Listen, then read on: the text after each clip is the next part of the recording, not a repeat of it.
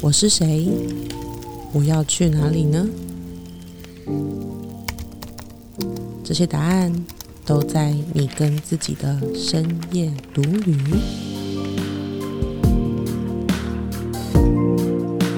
嗨，大家好，我是黛比，哎、我是杰克。欢迎收听我们的节目，带你找到眼里有光、心中有火的自己。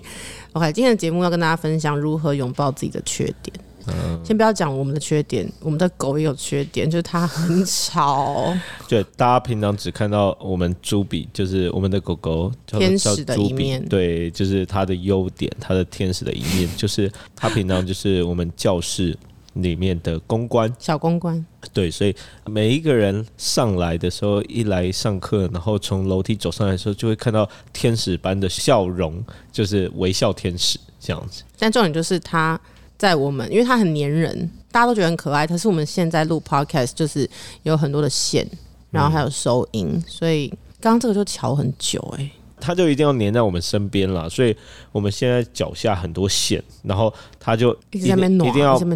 趴在脚下，一定要躺在脚下，甚至然后想要那边弄来弄去，所以这个收音就很很烦，然后有时候就会扯到，就会现在小紧张这样子。对啊，所以胆战心惊的。对啊，所以大家这个小结论就是养狗狗要三思啊，确定是这种结论、对，欸？养狗要三思，不要看它可爱，就是很多人都看可爱，然后朱比也是曾经被看可爱，然后又被弃养这样子。当然，就是我们爱他，就会爱他的全部，所以爱他的优点也会所以。所以你爱我也是爱我的全部。当然啦、你 全部在我眼中都是优点，没有缺点。我跟你讲，好，那我们今天还要录吗？还是就是这边停止就可以了？反正啊今天又就是会被爱全部，那就不用讨论缺点了。啊，但是今天是要让大家知道，就是如何让所有人都爱你的全部，看不到缺点。那我们今天是要讲如何拥抱自己啊，是啊，不不是因为我跟你讲，就是为什么今天要讨论这个主题呢？嗯其实你会发现，就是在杰克眼里，我就是最好的，对啊，所以他就会鼓励我，谢谢，他就会鼓励我说：“你可以做这个，你可以做那个，你可以做的很棒。”可是重点就是为什么我没做？因为我觉得我自己不行。重点就是自己能不能拥抱自己认为的缺点。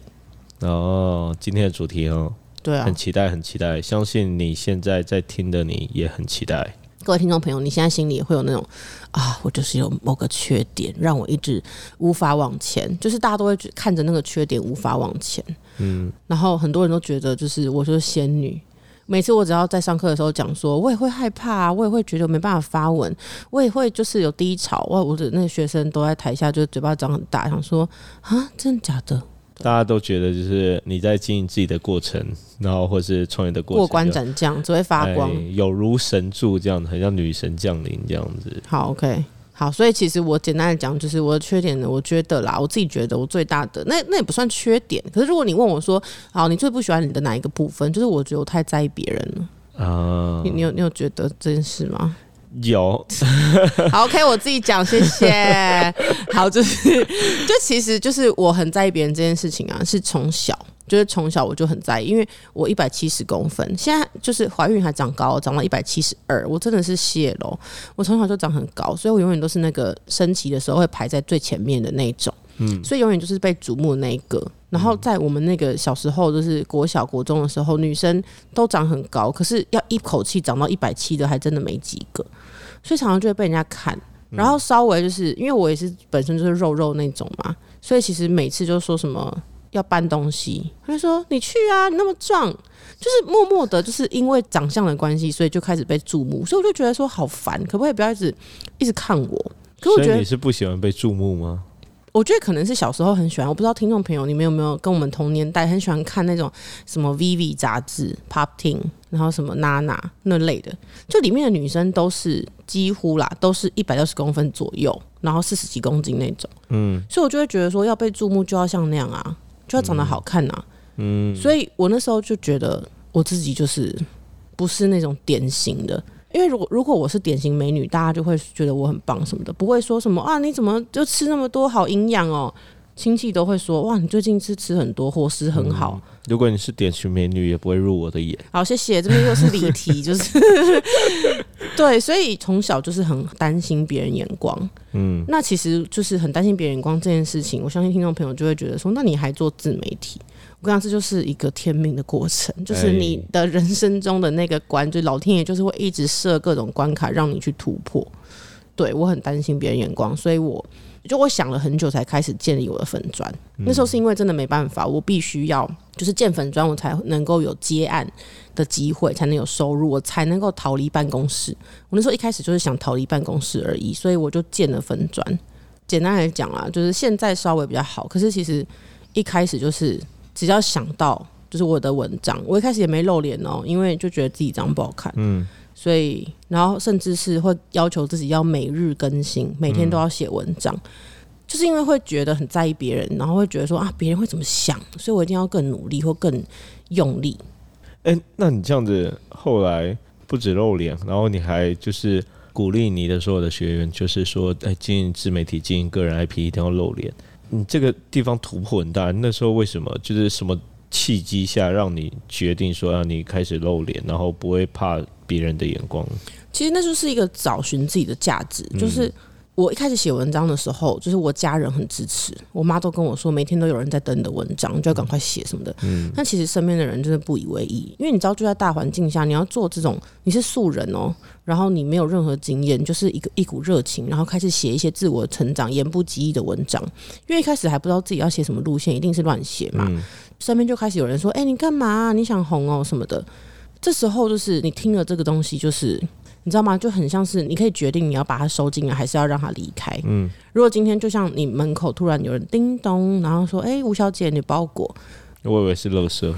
谢谢，真的是哎、吴小姐的包裹，你可以选择就是 OK，这我的，我有买这个，这是我的，你就把它收进来。嗯那如果今天就是莫名其妙，这是什么诈骗吗？这不是嗯我，你会做什么？就是把它请他退回去嘛。对啊，对，但是其实我以前是不会退回去，我就照单全收。嗯，然后打开发现靠，乐色，就以包裹的比喻来讲，所以我以前收了一屋子的乐色。那个东西是，当我因为我的朋友这样笑我，然后我停止了更新，我没写文章了。或是我那时候健身教练，我猜他应该听不到，他就问我说：“你的那个系列开太多了吧？这样谁知道你是谁？你在讲什么？”哦，我因为这句话就三个月没更新。我那时候超纳闷的，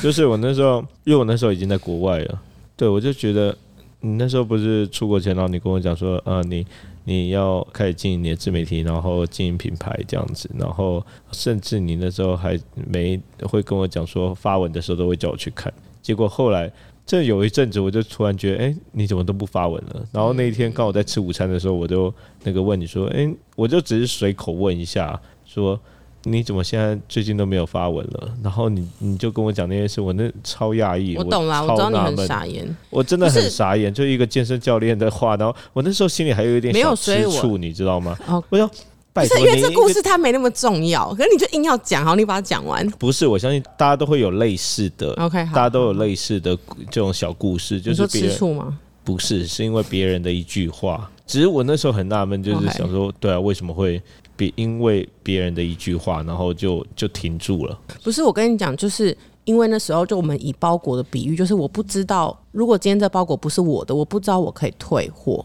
我不知道我可以请邮差拿回去，就是我不知道这件事情，所以我想说，OK，它上面写我的名字，然后我就先收下来，就靠满屋子都垃圾。嗯，对，所以其实就是你累积过多的垃圾，你会发现我到底在干嘛。嗯，就是我因为我的朋友笑我，或者是我因为别人的冷嘲热讽，我就不更新了。那最后呢，满屋子垃圾，我换来的就是能量上的垃圾嘛，所以我就是不更新了之后，我没办法分享。我没办法去接案，我没办法做我真正想做的事情，我就开始陷入低谷。然后，当我进入这种低潮，我就开始想说：“OK，是谁害我变这样的？”当然，一开始就会觉得说：“哇，就是那些讲那些酸言酸语的人。”可是你会后来发现，说是谁把那些包裹拿进来？是谁把这些东西收进来的？OK，是我。那我就发现说，好，那我就有一天突然，就是那个包裹的比喻，是有一天突然我在很低潮的时候想到的，就是 TMD。那你觉得那个东西是你家的事？你觉得我写的东西很烂？你觉得我想想红？那你家的事啊，我真的有帮助到别人，因为我真的因为停更，然后有人就是私讯我说：“哎、黛比，你怎么最近都没有写文章？你去哪里了？”嗯那我才发现说，天哪，我真正在乎的是那些真的爱我的人，或是在等我的文章的人，而不是这些就是硬要乱塞一些垃圾包裹来我家的人，就是乱讲我的人。这个想法是后来你走过了之后，然后经历了一阵子，你才看懂这些东西嘛。那当时，比如说收下这些包裹的当下，如果现在回去看，或是你能回想起来，就是你当初为什么会收下那些包裹，或者是你为什么会那么在意那些人怎么讲你？如果那时候你在经营自媒体，而且你都已经想说要开始认真，然后甚至开始露脸，不是我跟你讲，因为其实有时候就是在意别人眼光这件事情啊，就是他们讲的东西，其实你自己曾经怀疑过你自己，嗯，然后他们刚好戳中那个点，所以就特别痛。不是说每一件事就是好像呃无中生有，我都要把它收进来，而是你曾经想过，我这样会不会太高调？我这样会不会让人不知道我到底在干嘛？我这样会不会影响到我的家人？我这样会不会让别人觉得我是一个好高骛远的人？你曾经有想过这些事情，所以他们一讲的时候就很像是 bingo，就戳中了。只是帮你说出真正说出你心里的那些声音、那些疑虑。对，所以其实那时候就是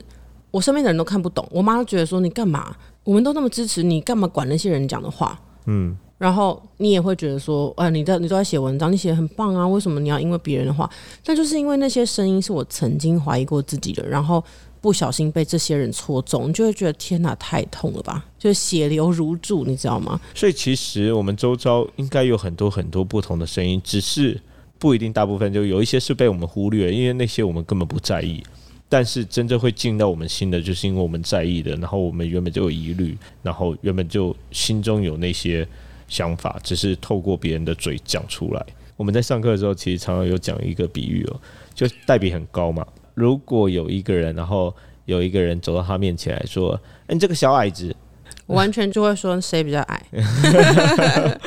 对啊，所以就是回到人生中，对啊，所以其实我们平常应该都有听到很多很多的东西，只是真正会入我们的心的，就是我们自己认同的那些东西。就是刚代比讲，我们自己把那个包裹给收进来。对他明明就不是我买的，我没有订这东西，所以其实我觉得就是害怕别人眼光的这件事情背后，其实就是对自己的那种深层的不自信，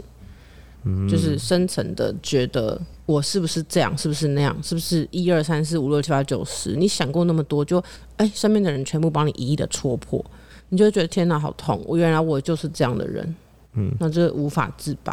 诶，对啊，那你刚刚其实没有真正讲到说，那你怎么去跨出那个露脸的这一步，或是曾经用过哪一些方法，然后去呃试着不要去在意这些外界的声音，或是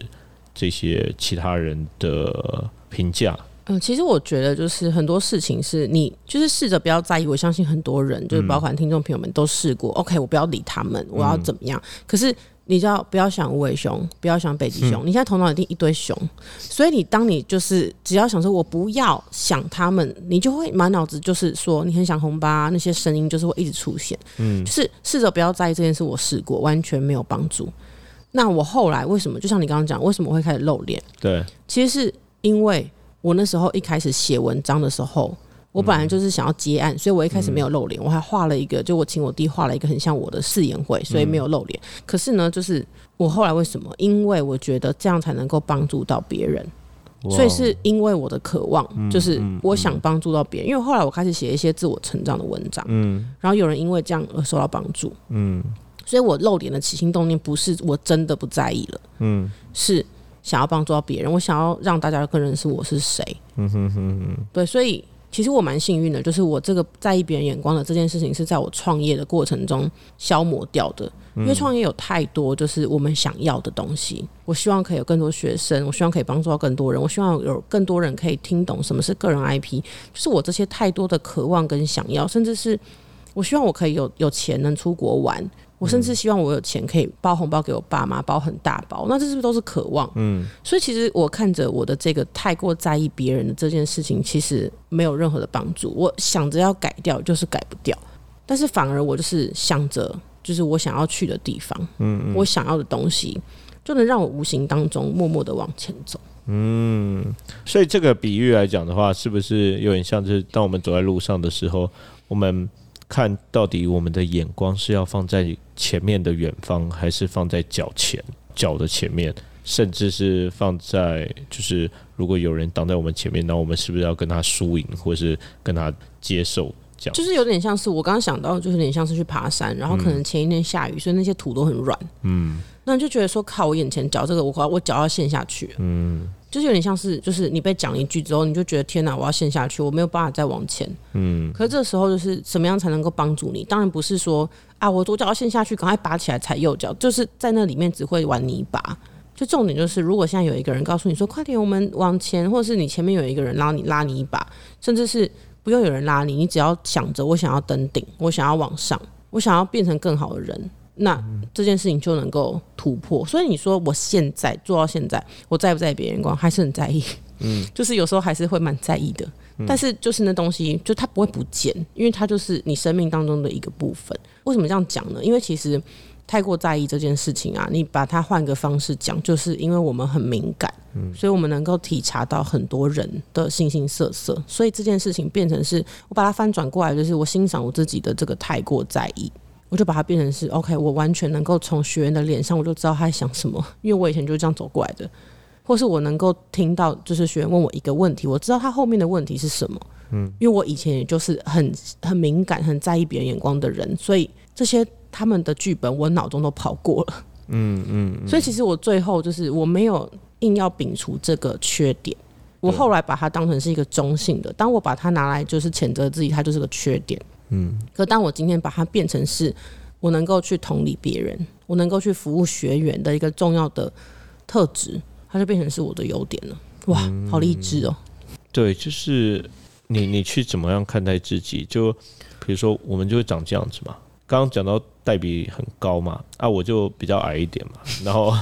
就壮壮的嘛。啊，小时候那时候寒风寒流日系的时候就不流行这种壮壮的，嗯啊，那时候就很讨厌自己的身材。嗯对，但后来哎、健身风开始的时候，我就哎、突然间改观了，然后就觉得哎、其实我这样子那个胸部很很大很壮这样子，哎、其实是一个优点。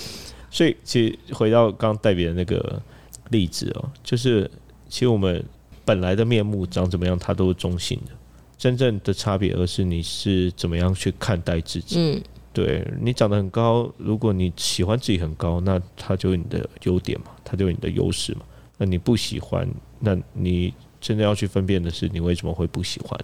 但我觉得就是呃，如果你说就是换个角度看待自己，我觉得这个还是有点难。我觉得我提供一个我也是实验过很有用的方法给大家，就是当你还是又听到别人讲你什么，或是你又浮现了很在意的眼光的时候，你可以问你自己说：我想要的是什么？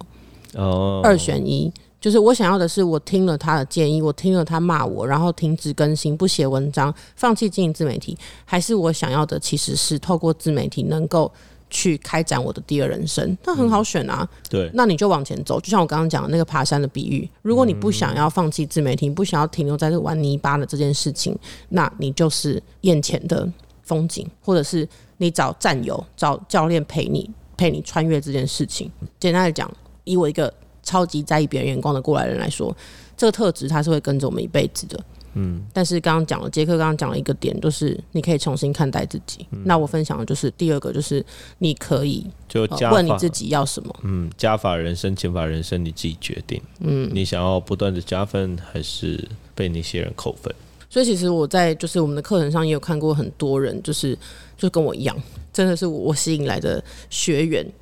对，他们真的很在意别人眼光，甚至是可能其实做这件事情，不管是经营自媒体还是认识自己，就是身旁的人可能很难一开始就相信。所以看你自己能够多坚持、多努力。我看过一个学员，我真的很感动。嗯，他住在离我们就是工作室上课的地方，大概车程开车哦，大概十分钟的距离。嗯，但是我一开始并不知道，他三天来上课，他都背着一个很大的包包，然后很重，这样就是每次来跟离开都是大包小包的，不知道为什么他拿那么多东西。然后结束的时候，我就关心他，然后说：“诶你怎么拿大包小包？”然后他就难以启齿。然后，但是我就听他就是想分享什么，我说没关系，如果不好意思讲也没关系。然后他说没有啦，就是因为他来学习，但他不知道该怎么跟他另一半，就是男朋友讲说他来上课，他觉得太麻烦，所以干脆骗她男友说她要出出去玩，跟朋友出去玩，所以她就打包了三天，就是就像是要去宜兰或花莲的这种行囊，然后住在附近的，我不知道她住哪，可能小旅馆，但是她就三天都这样来上课。我就觉得天哪，就是其实她这个案例，她就是她，即便她很在意她身边的人眼光，可是他没有要妥协的意思，但他暂时找不到更好的解决办法，因为可能跟他吵，或者是说服他，可能对他来说成本太高，嗯，所以他就宁可想说，好吧，那我就用这个方式。对，就是我觉得这件事情，就我我比较感动，就是说他愿意为了他自己的梦想去做出这么大的改变。对，但是山不转路转嘛。就是他可能先不用冲突的方式，但是他他还是坚持自己想要的，然后没有放弃。对，那那我觉得就是说，其实我也后来不知道他到底有没有就是跟他老男朋友和解还是怎么样的。但我觉得如果就是现在听众朋友你也遇到类似的这件事情，就是身边没有人能理解你在做什么，那我觉得我们很常讲，就我跟杰克超常讲一个方法，就是左脚右脚，就是我们我们很常会有一种。误区就是会觉得说，我一定要先怎么样，我才能怎么样。嗯，举例来说，我一定要先就是做出成绩，我才能够让我的爸妈不要担心，我才能让让我的男朋友理解我在做什么，或者是我一定要等到我男朋友完全理解，我一定要等我老公完全支持，我才能开始做我想做的事。但我觉得没有，就是当你一步一步的越做越有成绩，越做越有成效的时候，他们也会开始愿意慢慢的理解你。就我觉得它是一个需要左脚右脚，你踏左脚，踏右脚往前走的一个。其实重点还是我会问你，你到底要什么？嗯，就其实我们在创业的过程中，我有很多次跌倒啊，或是杰克有很多次，在他还没找到他自己真正想要的东西的时候，他也会觉得很想要放弃。那我就问他说：“OK，那你现在想要什么？你要放弃吗？还是我们要试试看？”啊，我想到一个很棒的小故事。就是一对父子，然后他们牵着毛驴去市场。那在牵的过程中，有人说：“啊，有毛驴为什么不骑？”然后结果他们就骑上去。骑上去了之后，又有另外一个人说：“啊，两个人骑上去这样虐待毛驴。”然后他们就想说：“那换爸爸骑，爸爸骑。”然后有人骂爸爸说：“啊，这样子不善待小孩。”换儿子骑，有人又骂儿子说：“你这样不顺孝顺。”所以。到最后，就是他们抬着毛驴，然后结果毛驴就掉到河里面，就是人财两空。就是其实就像我们人生一样，不只是创业，就是人生一样。你你到底要听别人讲多少的话，然后因为别人而去改变自己，然后你的毛驴就消失了。对啊，你的毛驴就消失了，你的人生就消失了。然后你真正想要去的是市场，结果你最终也去不成。然后搞的就是里外不是人。另外一个就是每次杰克说，当你在二楼的时候，你会觉得一楼的人骂你非常刺耳，就是你可以完全听到他在骂你什么。但是当你就是爬到五楼的时候，你会觉得他们讲话好像听不太清楚，但他们好像很激动，也不知道激动什么。当你爬到十楼的时候，你会觉得天哪，就是他们好像在跳舞诶。然后当你再往上爬，你爬到十五楼、二十楼的时候，你就觉得天哪，他们都在帮我庆祝。我记得那时候就跟我讲这件事情，让我觉得非常的。就是很激励，虽然那是当下我还是很痛苦，但是我就会觉得说，OK，老娘现在就是因为我在二楼，所以听得清楚你们在讲什么。嗯，对。那最后我爬上去的时候，我就发现，OK，好，请为我欢呼，谢谢。就是我现在已经觉得那些东西已经不在乎。我现在有人在问我说，哎，网络事业到底能赚钱吗？哎，你教那么多学生有用吗？我真的现在没感觉嘞。我忘记谁讲的，好像马云讲的吧。就是人生不管怎么活，你都不要活在别人的眼里，死在别人的嘴里。我觉得这句话特别对我们两个就是很贴切。以前的我就是活在别人的眼里，嗯，然后你就是常常会死在别人的嘴里，对对。但创业这条路上，就是让我们两个人都不断的有机会去克服，就是我们这两个的最大缺点。嗯嗯，对。所以其实这件事情，就是我觉得。他没有办法完全克服，就是他没有办法完全消失。可是我已经知道我必须要怎么样去应对。嗯，对，我觉得这样真的是蛮好的，就是他成为我的一部分。好，那你呢？这个完美的。杰克先生哦，讲到完美就讲到关键字了。为什么？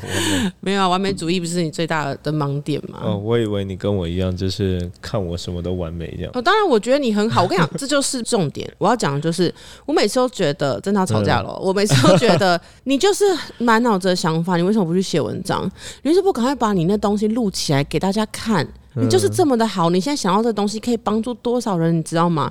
然后你就是不动。这样有没有完美？你在我心中是很 perfect 的，但是你就是不动对啊啊，这个看不惯嘛？对我可能还没有到看不惯，而是有点困扰。对对对，怎样困扰？你有在困扰吗？我不觉得你有困扰。有啦你，完美先生就是任何东西我们就要追求卓越这样子。不是不是不是，应该讲那个是害怕，对，害怕害怕做出来的没有那么好，或是害怕做出来的被人家评断，害怕做出来的没有自己想象中的这么好。对，哦应该讲说自己，应该讲说是自己，所以也不是别人，重点不是别人，而是我害怕自己做出来的东西没有自己想象中的那么好，然后所以很常常常就是要很久的时间，然后去做准备，这样子。但是我觉得刚刚我我会冷静很安静，是因为我在想你那句话完全是一个嗯谬论还是什么的。你害怕你自己做出来的没有你想象的那么好，嗯，但没做出来，永远都不知道到底好不好对那重点是做完之后你都觉得很好，对你都觉得自己很屌。对，那刚刚那是什么？就最大的缺点。没有，我的意思是说，我不是要骂你，我的意思是说，所以是不是其实这件事情是你只要能够再想清楚，你就能够解决，因为就是没做出来也不知道好不好，做出来你通常都会觉得自己很好，对，所以已经就好像这件事情可以慢慢的，你可以慢慢的看清了，是吗？对，就常有人讲嘛，最难的就跨出了那第一步嘛。嗯当你跨出了那第一步之后，其实头洗下去就会洗完，对啊，后面就没有那么难。对我我自己就是对想太多，应该就是想说想太多，然后每一次都是啊，想要把所有的东西都资讯，然后还有功课都做到最足，收收收集到最好，这样子。然后就会被我骂。对，然后就会准备很久，然后拖到实现，然后最后火烧屁股这样子。那你分享一个，就是我觉得这件事情常常在你的人生中发生，但你可以分享一个你自己印象深刻的是因为完美主义，然后完全酿成大祸的经验。有一个非常深刻、深刻、深刻的人生经历。好，就是那时候我那个在英国，然后我准备要毕业，然后要写那个硕士论文，但是那时候就英文还是没有那么好，就虽然已经念完了这样子，然后英文还是没有那么好，然后而且中间的过程就是我的同学都很厉害，就是是各国来的精英这样子，然后都是公费留学这样子，嗯，对，所以我有想到一个很棒很棒的题目，我也很感兴趣，然后也很很兴奋，但是我中间就一直不敢开始下笔写，我就一直在看各种各种的资料，然后各种的书这样子，对，然后拖到最后，最后只剩下大概不到两周，不到两周的时间，然后还没开始写，对我要写完我的那个硕士毕业论文啊，那时候开始真的是火烧屁股，你拖的点是什么、啊？就是你想要再找资料，你想要准备好再开始。对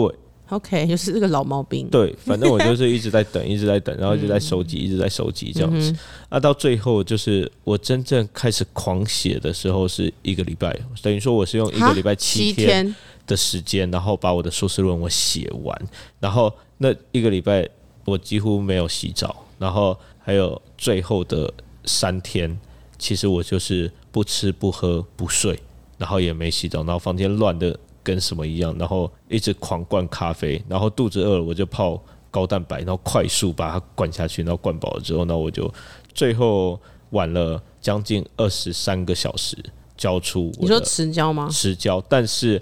我研究过那个规定。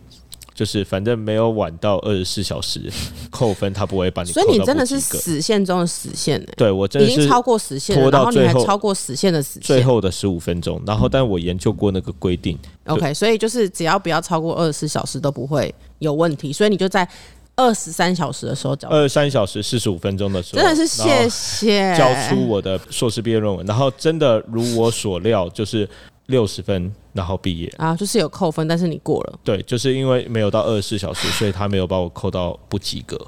对，那那一次真的是非常痛苦，然后也非常累。然后我写完之后，我整整睡了，我昏迷了二十七个小时，昏迷二十七个小时，然后起不来这样子。那你有从那件事情得到什么启发吗？还是一样就是老毛病，一直故技重施？，对，那那一次觉得自己很神，这样很厉害，不是应该要反省吗？有超能力这样子。但我每次都跟他讲说，你现在已经不一样，你不是独行侠，你是一个有妻有小的人，你不可以就是用以前的方式。你知道如果他现在在搞这种事情会发生什么事吗？对啊，那个是毁灭式的东西，很恐怖哎、对对对，所以其实创业之后有尽量的去改这个东西，然后不要让自己用这种毁灭的方式去去做事，因为就是有妻有小嘛，然后而且就是我不是自己一个人在创业，我是跟黛比一起创业，所以就不可以只用我自己的品那个步骤去做这些东西啊，而且我们还有生活，然后还有小孩，还有朱比这个这个小朋友这样子，对啊，所以就是说，完美主义这件事情一直都影响着你。但我觉得可以跟大家分享一个我们翻身的一个一件事情，它跟完美主义有关。嗯，我但是我觉得可以，就是不用简短的讲就可以了，因为那个故事讲完可能需要四十分。没有啦，就是我们简短讲的那个决定，嗯，就简单来讲，就那时候我们大概是五月的时候，那时候我们过四月四月多五四月，那时候我们过得很苦，就是我们的事业进入了瓶颈。嗯然后其实他研究了一个东西，就是优势变现模型，就是我们发明的 DOP 的模型。那时候他还没有跟大家分享。反正那时候的那个状况就是，我们公司再过一个礼拜就要破产，我就要申请破产，对，然后发不出薪水，然后呃，我们的创业梦就要结束了，在二零二三年的五月、四月的时候，四五月交接的对，那那那个时候重点就是，嗯重点是我听了一堂课，然后那老师就说，应该说他那时候就是讲说我们要怎么样能够突破现在的困境。他不是对我讲，他对大家讲。他说：“你可以去问自己，就是此时此刻的我，可以为这个社会做出什么样的贡献？此时此刻哦。”然后我自己想了很久，然后我就有一天，我还记得那一天是我们要去大卖场买东西的时候，然后我在那个下雨的路上，然后我就问你说：“嗯，如果是你的话，你觉得你此时此刻可以为这个社会带来什么贡献？然后我还特别强调，就是此时此刻，代表不需要再准备。对，所以我的第一个答案原本是说，好，我要赶快再努力的研究，然后再努力的发展，然后然后，然后什么时候之后再怎么样？对对对，但是那时但我就强调此时此刻。对，黛比就一直跟我讲此时此刻，我就说好，那就是把我们目前研究到的东西，就是发展的东西，然后嗯直接免费公布出来，这样子。所以那时候我们就开了一个免费课程，然后就把我们研究出来的网络创业，大家有不同的类型，然后每一个类型可以怎么发展，你不需要跟别人一样的这个优势变现模型，我们就分享出来。嗯，就那一次，就因为我们勇于把这个东西分享出来，然后有很多人就发现啊，原来就是网络创业可以有不同的方式等等的。然后那一次，我们就收到了很多的学生，对，然后就直接突破了困境，对，完全就是过上丰盛的人生。对对对，所以那一次真的是一个很大的体悟，就是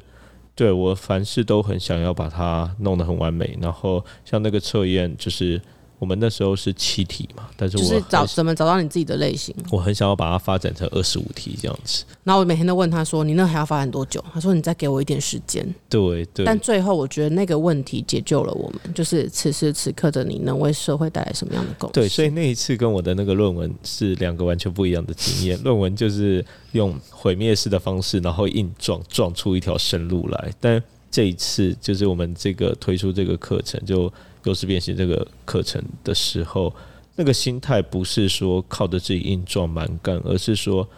对，就是此时此刻此时此刻我对这个世界最大的贡献，就是如果我的人生可以贡献给这个社会，那我最大的贡献是什么？就带着这个更大、更高的一一些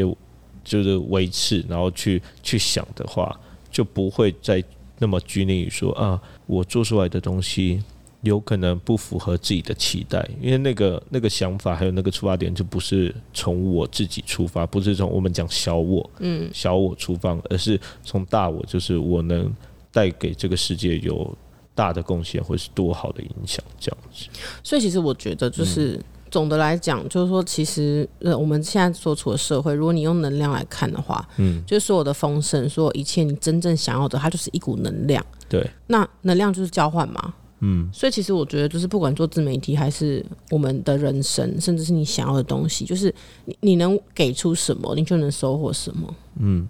所以不管是我还是你，我觉得，就我们今天讲缺点这件事情，那再怎么样有缺点的人，或是再怎么样就是觉得自己很烂，或者觉得自己真的哇就是烂到爆，或者是哇我就废的这种人，就是即便是这样，你觉得自己可能是这样的人，但是这样的人还是能为社会带来贡献啊。所以只要能够能为社会带来贡献，能为身边的人带来贡献，一定会有能量回流嘛。那那个能量回流可能是一个成长，或者是可能是一笔钱，甚至是一个事业的机会。嗯，就我觉得不是说就是一定要很完美才有办法当一个成功的企业家或者是完美的人。对，而且重点就是我们出生的样子本来就是这个样子，是谁到到底在定义好还是好还是不好？对，如果你能真的分辨清楚的话，其实搞不好你可以真的发现，就是那些定义说你这个你这个点是缺点是不好的，这个其实不是来自于你自己。有可能是来自于外在，或是你成长的过程中，人家告诉你的东西。所以，如果你能够重新看待你自己的这一个点，我们不讲优点、缺点，就是一个中性的点特质的话。搞不好你能发现，就是像戴比讲的，就是他的这种高敏感，他却成为他在创业上或者在教学上的最大的超能力或最大的优点。真的，所以就是很多人都会说，学员都会说，戴比，你光我讲一个，你就知道我要什么，然后直接把人家逼哭。对啊，那你也是啊，就是你的这个完美主义，就是只要能够善加运用，你就可以一直优化系统，你可以帮助学员去优化课程。你只要不要钻牛角尖，你是往好的方向，往帮助别人的方向去发挥你的这个特质。所以，其实就是怎么拥抱自己的缺点这件事情，在我们两个的人身上，就是尤其是创业的路上，我们经历了很多，然后也看懂了一些事情。我嘛，就是不要活在别人的眼里，然后甚至就是不要活在自己的完美主义里。那像黛比，就是不要死在别人的嘴里。所以在你的人生中的缺点，就是回到今天这个节目的最一开始，你最看不惯自己的缺点是什么？你能不能用中性的，先用中性的角度，诶，把它写成特质，或是你的特色是什么？然后再用带上新的眼光、新的思维去看，说那我这个特质、这个特色能对别人有什么？呃，贡献或是能让这个世界有什么更好的影响、更好的方向前进？对啊，所以我觉得就是简单来讲，就是今天你就把它想象成是，如果有别人，就是有一个朋友很在意别人眼光，你会怎么鼓励他？我就会告诉他说很棒哎，那你就可以完全的就是观察到身边的人说的一切。没办法鼓励自己，那我们就试着，如果今天是你的别一个别人，或你的好朋友，或甚至是你的小孩，哇，你一定会用尽办法来重新看待。就是你认为是缺点的这个特质，嗯，好，所以像希望今天的这个这一节节目呢，能够对你有帮助，就能够让你呢去重新看待你身上所有的特质，然后去接受看起来没那么完美，但其实已经很完整的你。OK，希望可以帮助到同样呢，就是还在认识自己的你，然后也让你呢去找到眼里有光、心中有火的自己。